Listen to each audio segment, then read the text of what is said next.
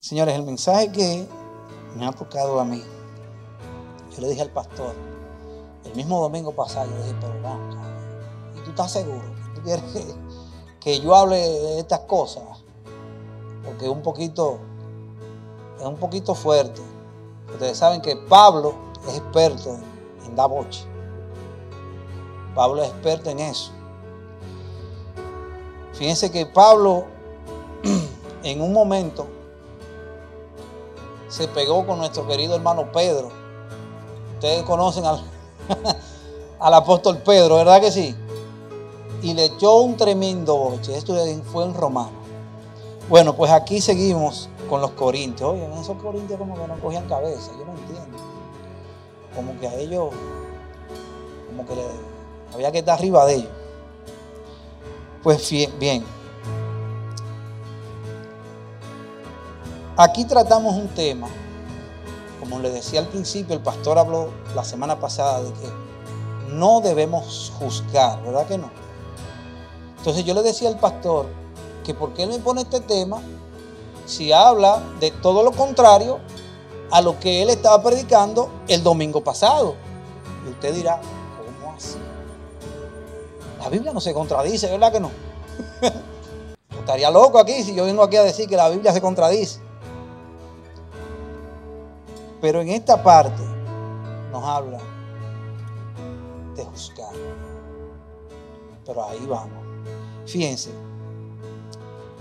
En Primera de Corintios 5, si pueden ir buscando en su Biblia, nos habla de que estaba cometiendo un querido hermano en esa congregación o una falta grave, muy grave en realidad, de inmoralidad sexual. Yo no sé por qué una incógnita que tengo.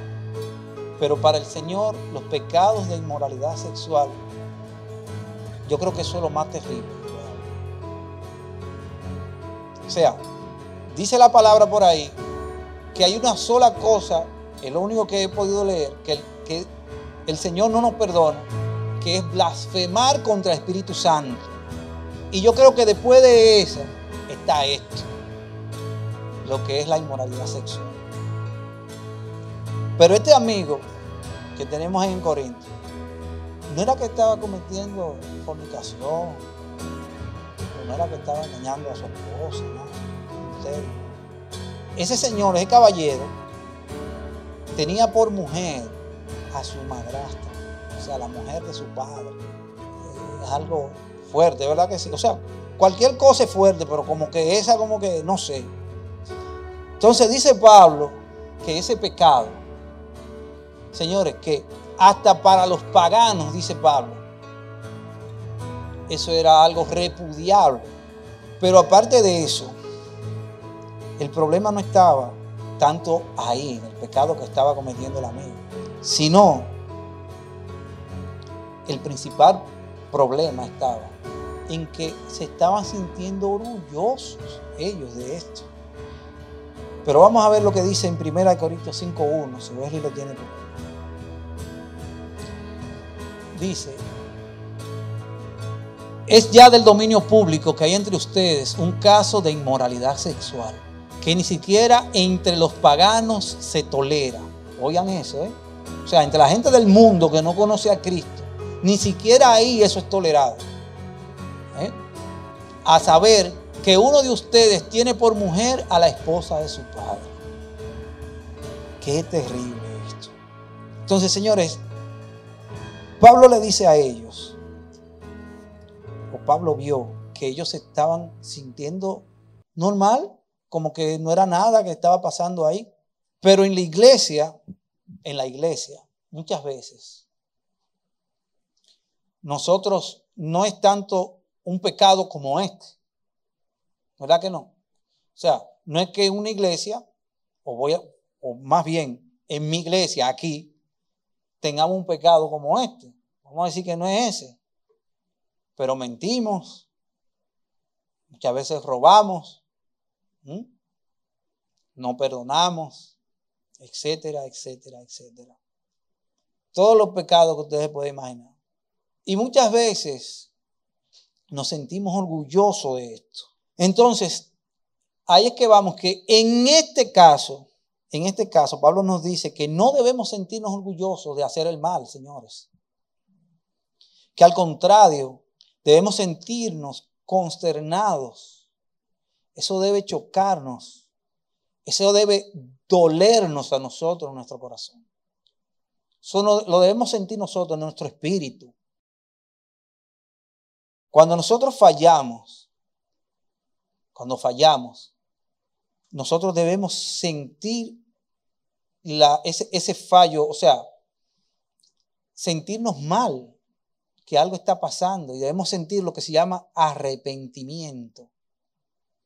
Pero no, no quedarnos callados y sentirnos aquí como que nosotros nos estamos comiendo, que somos eh, más papita que el papa, como dicen por ahí. ¿Mm? Entonces, en este caso, Pablo nos recomienda que nos juzguemos unos a otros. Señores, y no es que vamos a juzgar a todo el mundo. No, eso es lo que Pablo no, no, no nos está diciendo eso. Y cuando yo hablo de todo el mundo, me refiero a las personas de allá afuera. Cuando yo hablo de todo el mundo, me refiero a la gente que no conoce a Cristo. A esa persona nosotros no estamos llamados a juzgar. A esa persona lo va a juzgar Cristo. Amén.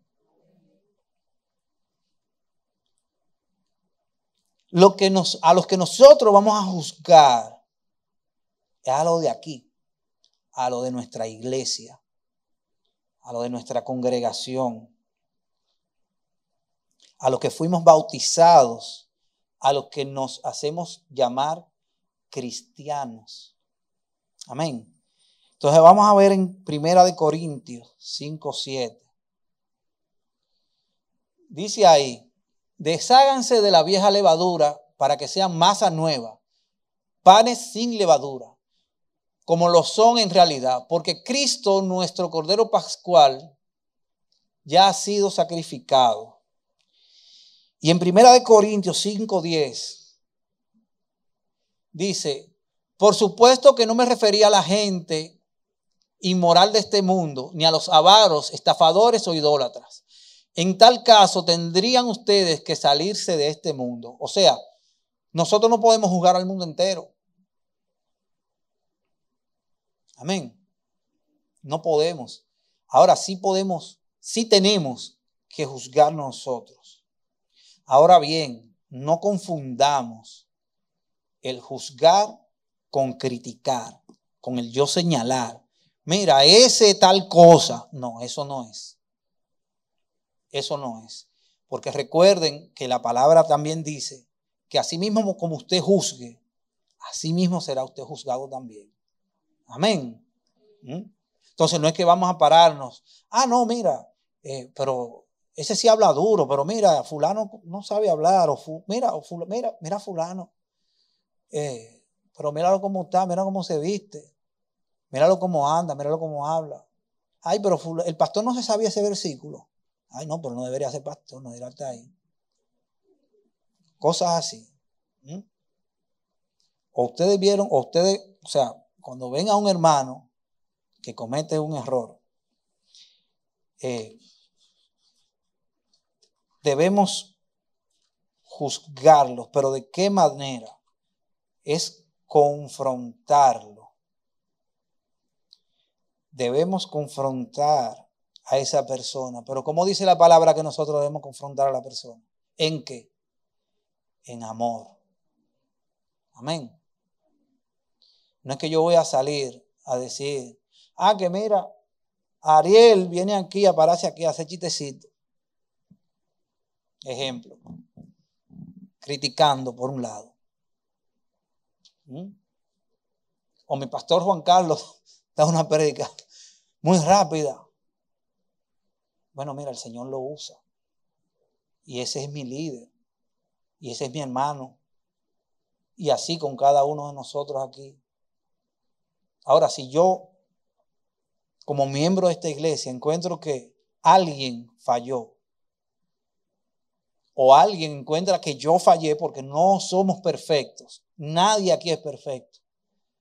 Lo bueno es que se acerque a esa persona, acercarse a esa persona, alarlo aparte y decirle, mire hermano, según la palabra, eso que usted está haciendo no es correcto. Eso no está bien. Y así se le da a ese hermano la oportunidad de rectificar. ¿Mm? Que tenga la oportunidad de arrepentirse.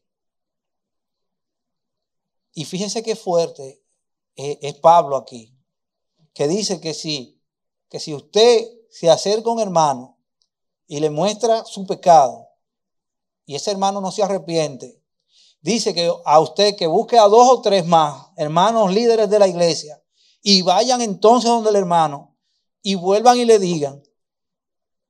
Pero ahí viene algo fuerte, mi hermano. Ahí dice que si ese hermano entonces no entra en razón, entonces usted lo expulsan de la iglesia. Y lo dice más fuerte la palabra. Ahí Pablo dice, ahí Pablo dice que se lo entreguen al diablo. Entréguenselo a Satanás. Y es fuerte, dice ese hijo del diablo. ¿Eh? Ustedes han oído gente aquí decir así, ¿verdad que sí? Ese hijo del diablo. ¿Eh? Yo me reí mucho cuando yo leí eso, pero mira de dónde viene eso, ¿eh? y dije, no, pero está fuerte. ¿Y cómo uno decir un hermano así? ¿Eh? No, pero ese hermanito de nosotros no era fácil, ese Pablo. Yo no me lo imagino hoy vivo. Pablo estuviera dando correazo. ¿Eh? Y fíjense, ahí nos está mandando a juzgar, pero no a juzgar como así me da la ganariamente. Yo tengo una opinión, que hay una persona a la cual usted principalmente tiene que comenzar a juzgar. Hay una. A uno mismo. Por ahí es que tenemos que comenzar. Porque también dice la palabra que no es posible usted sacarle una pajita a su hermano del ojo cuando usted tiene un tronco metido en los dos. Dice por ahí un dicho que en el mundo de los ciegos el tuerto es rey. ¿Mm? Dice la palabra que un ciego no puede guiar a otro porque los dos van a caer. Amén. Entonces usted tiene que escudriñarse primero. Primero nosotros. Y si así encontramos nosotros algo que esté mal, sea, pedirle al Espíritu Santo que nos escudriñe. Porque muchas veces nosotros somos astutos, le echamos tierra y no lo vemos y decimos, no, yo estoy bien. ¿Eh? Y mentira. Ahí hay una cosita que usted metió abajo de la alfombra. ¿Eh? Hay veces que nosotros comencemos a barrer la casa, que viene, ay, viene una gente, una visita rápido, y comenzamos a barrer y, para abajo la alfombra. ¿Eh? Después de repente hay algo como que huele raro. y usted comienza a tirar cosas, como es ambientador y cuestiones. Pero usted sabe lo que es. Usted sabe lo que es. Y el Espíritu Santo le ayuda a usted a sacar eso. Le muestra a usted cuáles son las cosas que usted tiene que entregar. Vamos a ver lo que dice. Ahí yo me voy a salir un poquito de lo que es Primera de Corintios. Pero vamos a ver lo que dice Segunda de Timoteo 2.21 dice, si alguien se mantiene limpio, llegará a ser un vaso noble, santificado, útil para el Señor y preparado para qué. Vamos de nuevo, vamos a leerlo todo ahí. ¿Qué es lo que dice? Si alguien se mantiene limpio, llegará a ser un vaso noble, santificado, útil para el Señor y preparado para toda buena obra. ¿Y cómo nosotros nos limpiamos? Codriñándonos, juzgándonos, juzgándonos. Amén. Entonces, ¿cómo nosotros, como dice el título, cómo nosotros caminamos en la luz? Bueno, pero limpiándonos, limpiándonos, amén. Y haciendo lo correcto. Amén. ¿Y qué es hacer lo correcto? Hacer la voluntad de Dios. ¿Mm? Entonces esto nos lo decía el pastor Juan Carlos el domingo pasado. que nosotros debemos ser el ejemplo ¿eh? y estar preparados para toda buena obra. Y las obras, las obras son las que se ven. Con las obras es que nosotros damos el ejemplo a los demás, a los de allá afuera. Amén. Pero si tenemos malas obras, entonces estamos dando mal ejemplo. Y de una vez, y déjeme decirle que el de allá afuera, el de allá afuera no, no titubea para juzgar. Porque de una vez dice, y ese es el cristiano. Ese no. Entonces lo que usted hace ahí es que va a decir, no, pues yo no voy para iglesia, ¿qué iglesia? Pues yo, estoy, hacemos lo mismo aquí. ¿Mm? A ese que yo lo voy a creer. No. ¿Eh? Cuando tenemos un hermano dentro de la iglesia que está haciendo lo que le da su gana, Señor, eso es fuerte. Y peor es cuando hay un grupo de hermanos que también están en lo mismo. O cuando sabemos que algo está mal ¿eh? y, no, y no lo atendemos de una vez. Así trabaja el cáncer. El cáncer comienza, esa célula comienza a multiplicarse. ahí. Usted no siente nada. Usted comienza a multiplicarse, a multiplicarse, a multiplicarse. Hasta que en un momento usted dice, ay, me duele aquí o me duele allí. Y ya cuando usted sintió, si usted no se detectó eso a tiempo y lo trató, ya cuando usted sintió algo, es difícil. Es difícil. Señores, y y eso trabaja así, eso mismo, esto que estamos tratando hoy, es así que trabaja. Hay un hermano por ahí que está callado, todo el mundo lo ve aquí, pero todo, para todo el mundo todo está bien. De repente como que hubo una señal de que, de que ese hermanito como que está o no está, como que tiene un pie allí y otro pie aquí, pero nosotros nos quedamos así, como que no, está bien. De repente hay otro que ve el ejemplo, tal vez un nuevo creyente, y dice, ah, no, pero eso no es nada, porque en la iglesia no dicen nada. Y también comienza igual. Y así se va otro, otro, y así se va multiplicando. Cuando venimos a ver, tenemos una iglesia, mi hermano, mire, que quién sabe por qué rumbo va.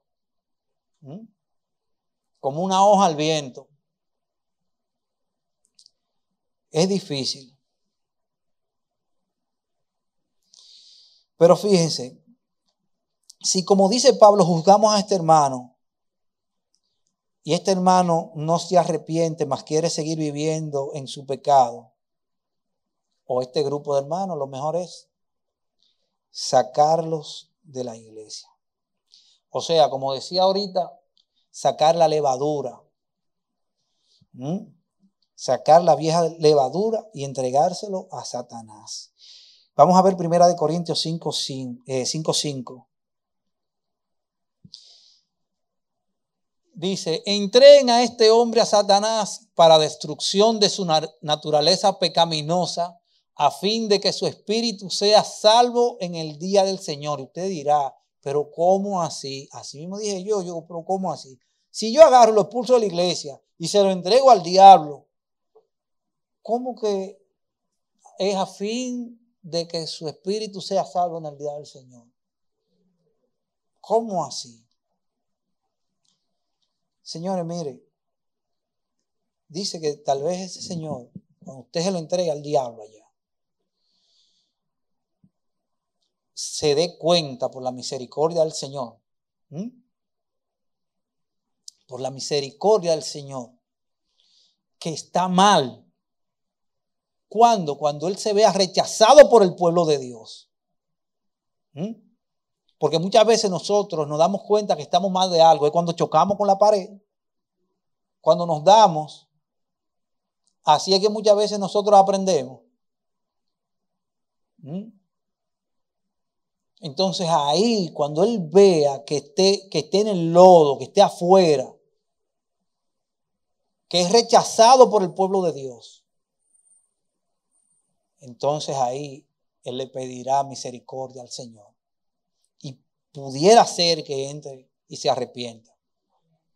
Porque hay mucha gente, déjeme decirle, que está en la iglesia y sale y lamentablemente se queda afuera. Es así. Es feo escucharlo, es feo escucharlo, pero una realidad. Pero ¿cómo juzgamos a un hermano? Debemos, a un hermano, debemos humillarlo y desacreditarlo. Vamos a ver lo que dice en Mateo 18, 15. Dice ahí, si tu hermano peca contra ti, ve a él a solas y hazle ver su falta. Si te hace caso, ¿qué dice?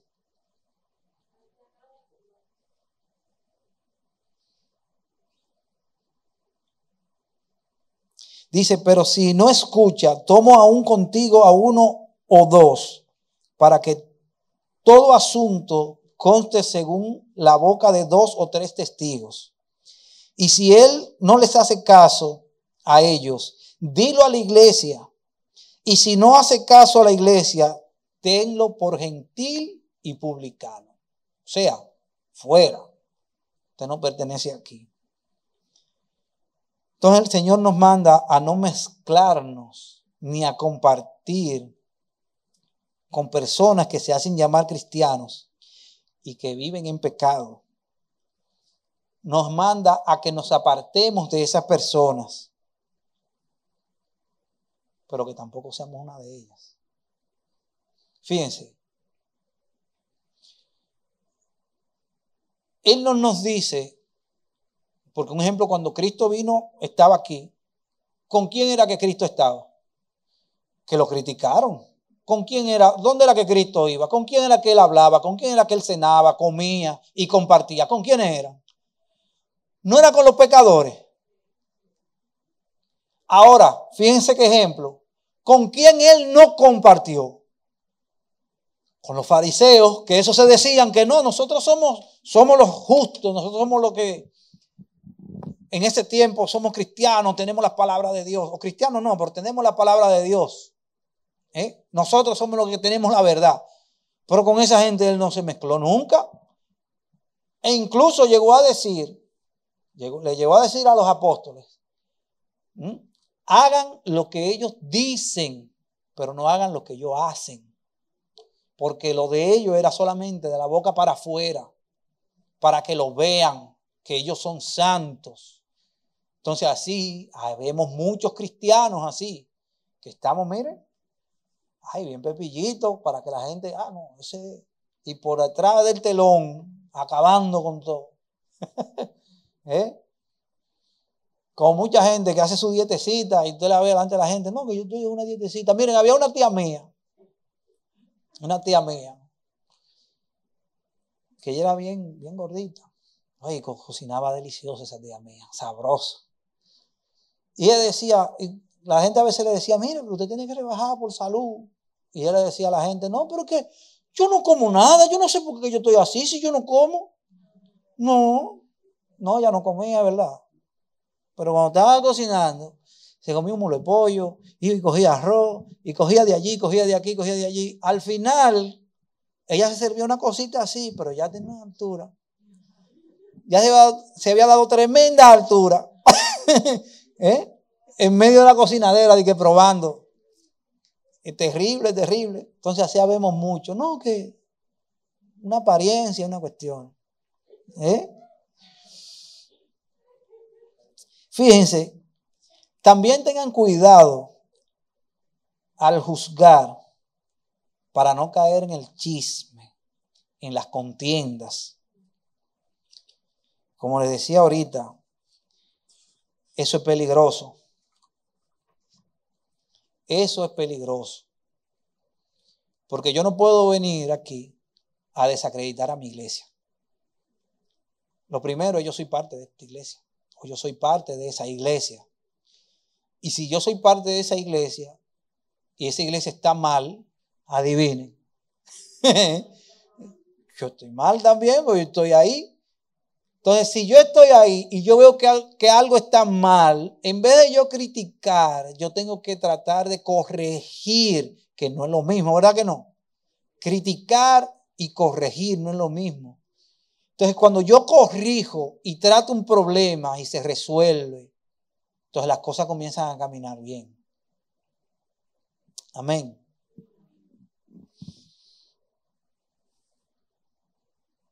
Entonces, ¿cómo es que también, qué significa, para qué nosotros vamos a juzgar? Señores, nosotros tenemos que juzgar a nuestro hermano en busca de arrepentimiento y de perdón. ¿Usted me oyó? Todo esto, todo esto se trata de arrepentimiento y perdón. No es que por yo ser fulano de tal en mi iglesia, yo tengo que poner mi autoridad para que la gente me vea que yo soy. No. No es para que la gente vea que usted tiene un carácter, o como decimos en buen dominicano, que usted es jodón. ¿Eh? No, cuidado, que el hermano fulano es jodón. Y agarra a cualquiera delante de todo el mundo, ahí, una pelelengua. ¡Ah! No. Es para llamar a arrepentimiento y perdón. Debemos juzgar para ganar almas. Usted dirá, pero ¿cómo así? Pero no en la iglesia. Ya esa alma no la ganamos. No. Si ese Señor está en pecado, está apartado de Dios, está apartado de Dios. Fíjense, hasta Dios el Padre, hasta de Cristo se apartó. Cuando Cristo recibió nuestros pecados, Él se apartó de, de Cristo. Entonces, es lo mismo. Cuando nosotros pecamos y nos ensuciamos del pecado, Él se aparta porque Él no convive con el pecado. Ahora Él nos da su gracia. Él nos da su gracia. Cuando usted viene arrepentido a sus pies y se arrepiente de eso que usted cometió, usted vuelve a restaurar esa conexión con Él. Un ejemplo que le puedo dar, el ejemplo de David el señor David, óyeme, pero ustedes han leído qué tipo de relación tenía el rey David con Dios. Ustedes han llegado a leer. Para mí, para mí, el rey David ha sido uno de los hombres más como con, una más cercano, con una relación muy cercana a Dios. Y el rey David también cometió un pecado de inmoralidad sexual. El rey David, por, estar, como decía el pastor Charlie, eh, que no estaba en el lugar correcto, ni en el momento correcto, y tampoco estaba haciendo lo correcto. el pastor Charlie dice que nosotros debemos estar en el lugar correcto, con las personas correctas, haciendo las cosas correctas. Amén. Pues este estaba todo lo contrario. este estaba en ese tiempo se usaba que cuando había guerra, el rey era que tenía que estar adelante en la cabeza, dirigiendo su ejército. Pues este señor, este señor, mandó su ejército y se quedó allá en pantufla en la casa, viendo los cuadros, a ver si estaban doblados, viendo las cosas, qué yo, comiendo. Muy bien él. Hasta que este señor vio por la ventana a la esposa creo que de un capitán, de uno de sus capitanes. Ya. Fue un flachazo. ¡Pa! Ahí le salieron como el emotico de los corazoncitos. ¿Eh? Y allá fue él y le echó mano. Y no se quedó ahí, ese pecado de él. No se quedó en inmoralidad sexual. También fue asesinato. Porque él entonces agarró al que era su capitán, que era su amigo, su amigo, y lo mandó a poner al frente de la batalla y que cuando él esté allá en el frente, el ejército echara para atrás y lo dejaran solo ahí para que, como dicen por aquí en República Dominicana, que se lo lamban. ¿Eh? Bueno, esa es la historia, la historia de la metida de pata de David. Pero el Señor tenía esto en contra de David, el Señor se apartó de David. Y fíjense que allá mandó el Señor al profeta. Y ya ustedes sabrán la historia del, de, la ovejita gorda, que, que, era la única que tenía, el que sé yo quién, y se la quitaron. Bueno, el caso es que él se dio cuenta de su pecado. David se dio cuenta de su pecado. ¿Y qué hizo David? ¿Ustedes saben lo que, hicieron lo que hizo David? Se arrepintió de su pecado y volvió a restaurar esa relación con el Señor. Ahora, para que no nos engañemos, el pecado tiene consecuencias. Aunque el Señor nos perdone, nos perdone, el pecado tiene consecuencias. Habían bendiciones que venían para David y lamentablemente esas bendiciones, muchas de ellas, no llegaron por ese pecado que cometió David. ¿Mm?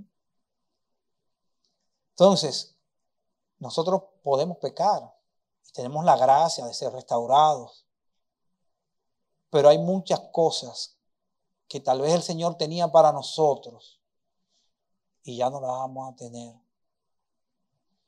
Hay veces hay consecuencias que muchas veces se dan hasta físicamente por el pecado. O sea, cuando vemos personas que están en alcoholismo, droga, ¿eh?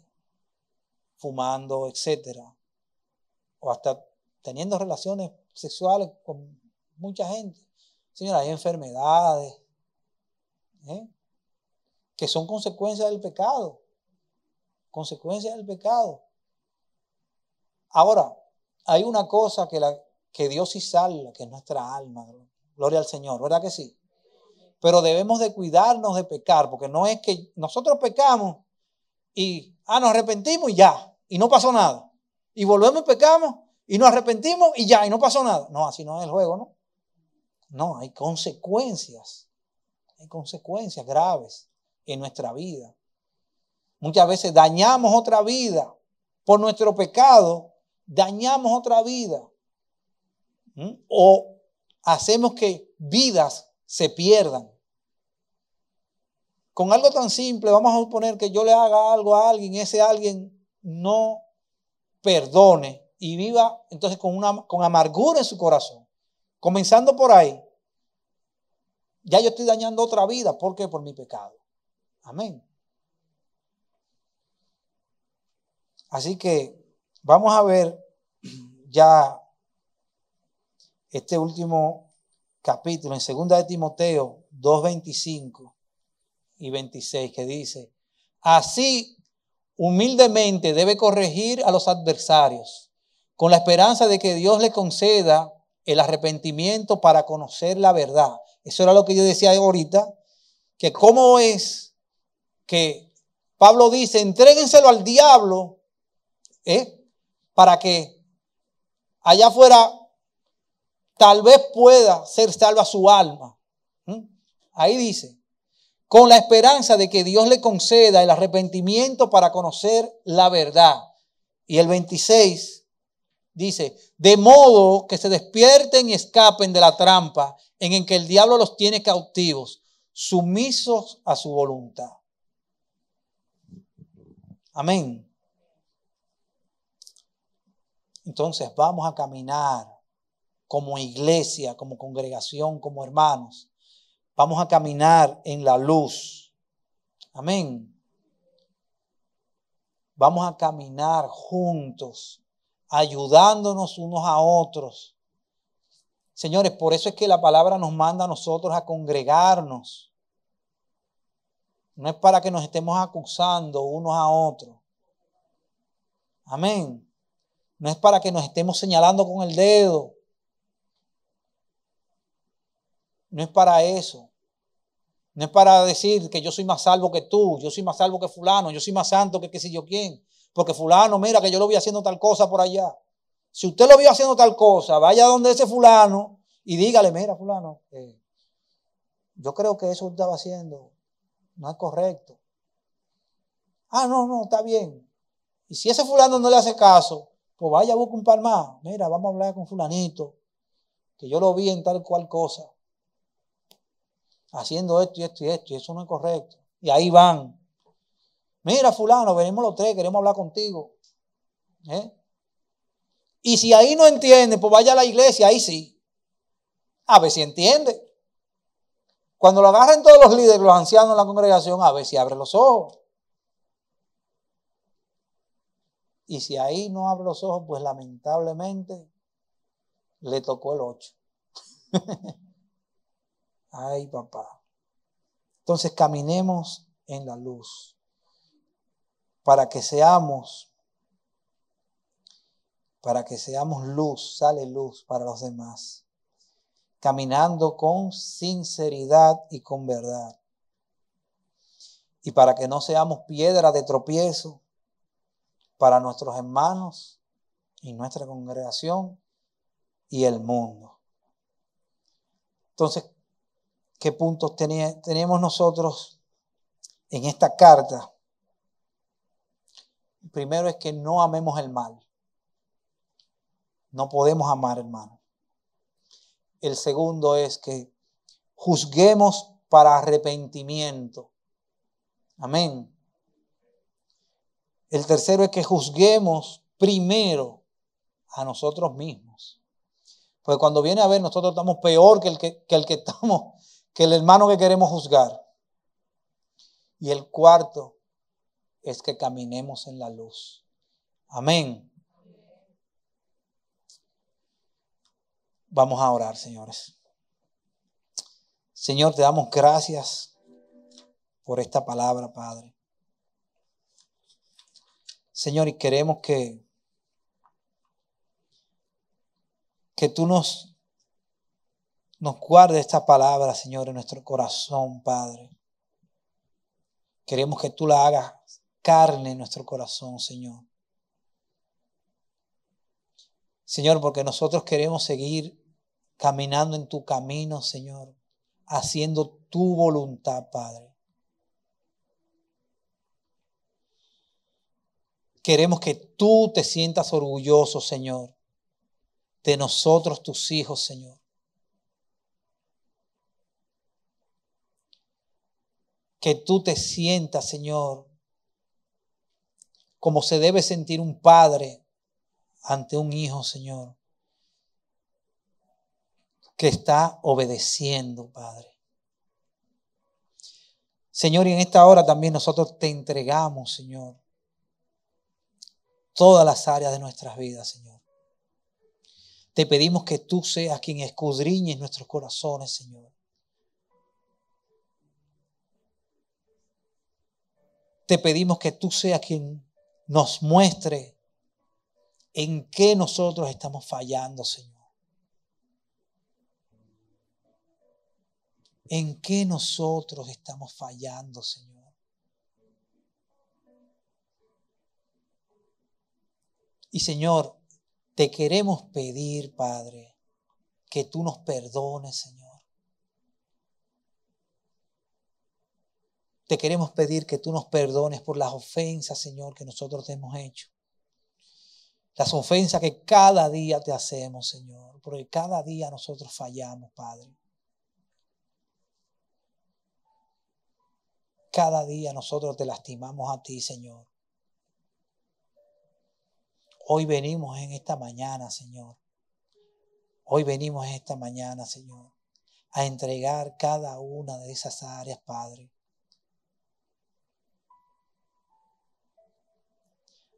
Levantamos nuestro corazón a ti, Señor.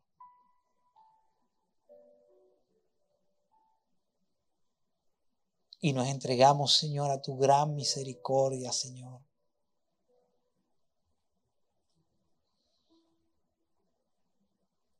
Señor, ayúdanos, ayúdanos a hacer el ejemplo, Señor, tanto para nuestros hermanos como para las personas que no te conocen, Señor. Nosotros queremos, Señor, nosotros queremos que más vidas sean impactadas, Señor, a través de tu reflejo en nosotros, Señor.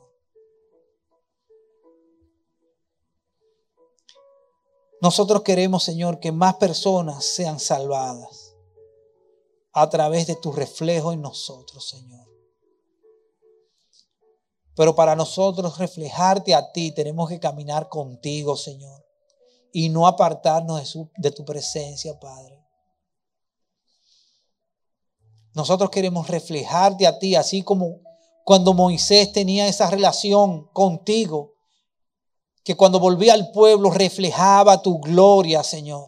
Nosotros queremos reflejar tu gloria, Señor. Pero para eso tú tienes que ayudarnos, Señor, a escudriñarnos, a escudriñar nuestros corazones, Padre.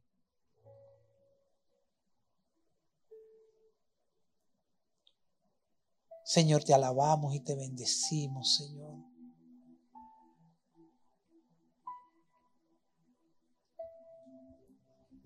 Levantamos, Señor, nuestra adoración. Levantamos nuestro corazón, Señor. Y queremos que llegue como olor fragante ante tu trono, Señor. Y te damos gracias porque sabemos que tú estás con nosotros, que tú estás ahí, que tú eres fiel, que tú no te has apartado de nosotros, Señor. Que tú nos rodea con tu gracia, Señor.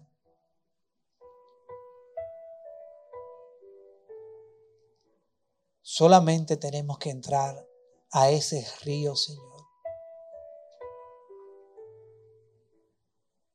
El Señor nos dice que no nos quedemos parados en la orilla del río. El Señor nos dice que no nos quedemos parados en la orilla del río, mirando cómo pasan las aguas vivas. El Señor nos manda, el Señor nos exhorta a que deje el paso, a que deje ese paso de fe y entres, y entres en ese causal de ese río de agua viva que es el Señor.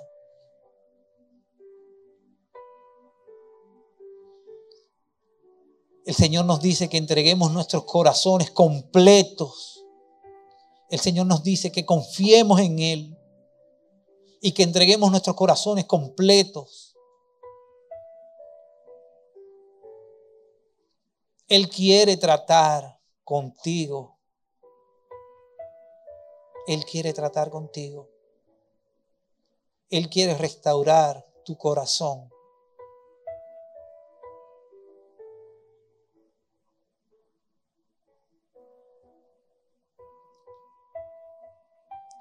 Y su palabra dice que, que es como espada de doble filo que penetra hasta los tuétanos de los huesos. Él quiere penetrar en nosotros, en nuestro corazón, en nuestro espíritu, en nuestra alma, hasta lo más profundo. Él quiere cambiarnos, Él quiere restaurarnos. Amén. Aleluya. Gloria al Señor. Amén.